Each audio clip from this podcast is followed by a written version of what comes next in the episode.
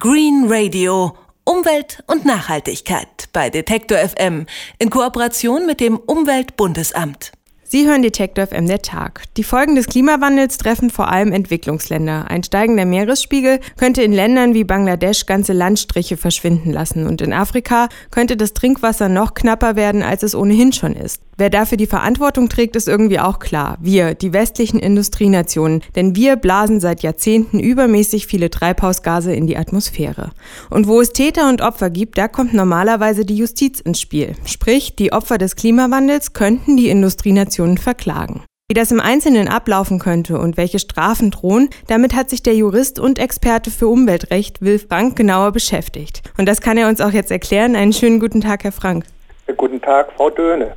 Wenn Staaten andere Staaten verklagen, passiert das ja meist auf Grundlage des Völkerrechts und es geht dann um Krieg und Frieden. Auf welcher Grundlage kann man ein anderes Land für Klimaschäden verantwortlich machen? Man muss ja etwas ausholen. Klimaschäden kann man als Umweltschäden betrachten und gibt ein äh, Völkerumweltrecht, das zurückgeht auf eine Entscheidung aus dem letzten Jahrhundert, in der Kanada von den USA verklagt wurde, wegen grenzüberschreitender Schädigungen äh, durch äh, Emissionen einer Metallschmelze auf Kanadisch. Und aus dieser Rechtsgrundlage heraus hat sich ja ein Völkerumweltrecht entwickelt, das in verschiedene Entscheidungen des Internationalen Gerichts, Gerichtshofs in Den Haag und auch in Verträgen seinen Niederschlag gefunden hat. Die Frage war und ist bis heute, ob dieses allgemeine Umweltvölkerrecht auch Anwendung finden kann auf die Klimasituation, auf äh, die Verursachung von Klimaschäden durch die Emission von Treibhausgasen. Das Interessante ist und das wirklich Aufregende ist, äh, dass jetzt gerade in diesem Jahr ein, ein, internationales Gremium von Juristen, die zusammenarbeiten in einer Organisation, die sich ILA nennt, Internationale Law Association, dass dieses Gremium Grundsätze verabschiedet hat, die äh, gerade zum Inhalt haben, deutlich sagen, dass das allgemeine Völkerumweltrecht auch Anwendung zu finden hat auf das Klimarecht. Mal angenommen, ein Land wie Bangladesch oder die Philippinen wird überschwemmt und Lebensräume gehen dabei verloren, dann kommt es ja wahrscheinlich zu Massenflucht. Wie könnte der Internationale Gerichtshof beweisen, dass das tatsächlich am Klimawandel liegt? Das ist ja nicht die Aufgabe des Internationalen Gerichtshofs, diesen Beweis zu führen, sondern äh, das wäre dann die Aufgabe der Staaten, die Ansprüche geltend machen. Und diese Staaten müssten dann eben vor dem Internationalen Gerichtshof, wenn es zu einem Verfahren kommt, entsprechende Beweise führen. Und da ist es wiederum ganz wichtig zu unterscheiden, ob man bereits Vorfeld von solchen Schäden klagt oder wenn die Schäden eingetreten sind. Und bevor es zu den Schäden überhaupt gekommen ist, reicht eine Risikoabwägung. Das heißt, jeder Staat, der sich bedroht sieht durch Aktivitäten auf dem Gebiet eines anderen Staates, in einer Weise, dass auf seinem Gebiet schwerste Schäden eintreten können. In den Dokumenten heißt es Disastrous äh, Damages. Der kann dann, wenn diese Schäden drohen, wenn ein solches Risiko besteht, dadurch, dass ein Staat auf seinem Gebiet Aktivitäten zulässt, diese vorgehaben können, kann er bereits im Vorfeld Abwehransprüche geltend machen und einklagen. Wenn es dann zum Schaden gekommen ist, dann ist die Beweissituation eine andere. Dann muss man tatsächlich beweisen, dass diese Schäden entstanden sind als Folge des Klimawandels. Also dann geht es nicht mehr nur um eine Risikoabwägung, sondern es geht dann darum, deutlich zu machen und klar zu machen, zu beweisen, dass auch ein entsprechender kausaler Zusammenhang gegeben ist. Wie sehen denn solche Beweise aus?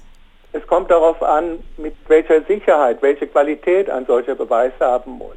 Und in diesen Dokumenten der ILA und der International Law Commission heißt es, dass es ausreicht für die vorbeugenden Ansprüche, dass eine entsprechende Gefährdung nachgewiesen wird, ohne dass letzte wissenschaftliche Sicherheit vorausgesetzt. Also es, ist, es geht in dieser Risikoabwägung darum zu zeigen, es gibt genügend Gründe, die es für möglich erscheinen lassen, dass diese Folgen eintreten. In den äh, Dokumenten der International Law Commission heißt es, es reicht eine Low Probability, eine niedrige Wahrscheinlichkeit, wenn schwerste Schäden drohen, damit bereits Abwehransprüche geltend gemacht werden können. Wie kann man aber beweisen, welche der westlichen Industrienationen für diesen Schaden verantwortlich ist? Also müsste man alle Verursacher gleichzeitig anklagen oder kann man da wirklich auf ein Land sich beziehen? Ja, beides ist möglich. Aber es ist natürlich in der Praxis so, dass man nicht alle auf einmal verklagen kann. Man kann jeden Mitverursacher verklagen, so wie, wie wir das ja auch im nationalen Recht können. Wenn mehrere Verursacher einen Schaden gemeinsam verursachen, kann man jeden Einzelnen verklagen und verklagen in der Weise, dass er in der Höhe Schadensersatz leistet, in der er, der betreffende Mitverursacher, verantwortlich ist. Sie haben den Schadensersatz eben schon angesprochen. Wie kann man sich das denn vorstellen? Ist das dann Schadensersatz in Form von Geld? Ja, das ist richtig. Leider ist es dann in den Fällen nicht mehr möglich, was auch eine Möglichkeit wäre, den ursprünglichen Zustand herzustellen, also die Situation zu reparieren. Dass, da das nicht geht, gibt es Entschädigung in Geld, die also den entsprechenden Wertverlust in, in Geld wieder ausgleichen soll. Auch da kann man zurückgreifen auf eine frühe Entscheidung, diese Grundsatzentscheidung, die grundlegend ist für das moderne Umweltrecht. Das war die Trail-Smelter-Entscheidung aus dem letzten Jahrhundert. Da ging es darum, die Schäden äh, auf USA-Gebiet wieder gut zu machen und in diesem Fall hat das Gericht den Schaden geschätzt und hat ihn in, in Dollar wieder berechnet. Das hat einen bestimmten Betrag sogar aus geschätzt 920.000 Dollar, zu dieser Zeit viel Geld. Aber das Gericht hat den Schaden geschätzt und hat gesagt, die Schwierigkeiten, die es Einzelnen eben zu berechnen, wie hoch nun genau der Schaden ist, der einem bestimmten Ereignis zuzurechnen ist, die hindern uns nicht daran, den Schaden zu schätzen, wenn es vernünftigerweise möglich ist. Aber wenn jetzt in den Philippinen oder in Bangladesch ganze Landstriche überschwemmt sind, äh, inwieweit bietet es sich denn dann an, das über, über Geld zu regeln? Also wäre es dann nicht irgendwie auch sinnvoller, die Länder zu klimafreundlicherem Verhalten zu verurteilen? So ist es richtig. Also es geht ja darum, äh, natürlich im Vorfeld bereits alles zu tun, dass es zu diesen Schäden nicht kommt. Aber wir hatten ja über den Fall gesprochen, dass es zu den Schäden gekommen ist. Im Vorfeld haben die Staaten einen Anspruch darauf, als zum Beispiel die Philippinen, wenn sie durch schwerste Taifune bedroht werden infolge des Klimawandels, so wie es der Weltklimarat ja annimmt, dass die Philippinen dann bereits im Vorfeld Ansprüche geltend machen können auf Zurückführung der, der Treibhausgasemissionen. Hat es sich denn unter den politischen Entscheidern im Westen schon herumgesprochen, dass möglicherweise Klagen drohen? Also könnte der Druck helfen, sich zu mehr Klimaschutz durchzuringen? Äh, das ist genau äh, der Punkt, äh, dass es wichtig ist, dass diese Möglichkeit, dass einzelne Staaten auch dann in die Verantwortung genommen werden, die nicht dazu beitragen, jetzt die Treibhausgasemissionen zu reduzieren, dass diese Staaten dann Verantwortung tragen und deshalb ein großes Selbstinteresse haben müssen, dass es zu einer Klimavereinbarung kommt im nächsten Jahr in Paris. Dass sich das noch nicht genügend rumgesprochen hat, ist auch mein, mein Eindruck. Und das Wichtige äh, dass also auch äh, die Medien dabei helfen, zumindest diesen Gedanken mit in die Diskussion einzuführen.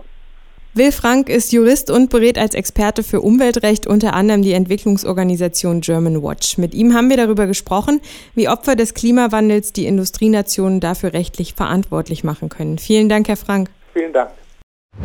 Green Radio. Umwelt und Nachhaltigkeit bei Detektor FM in Kooperation mit dem Umweltbundesamt.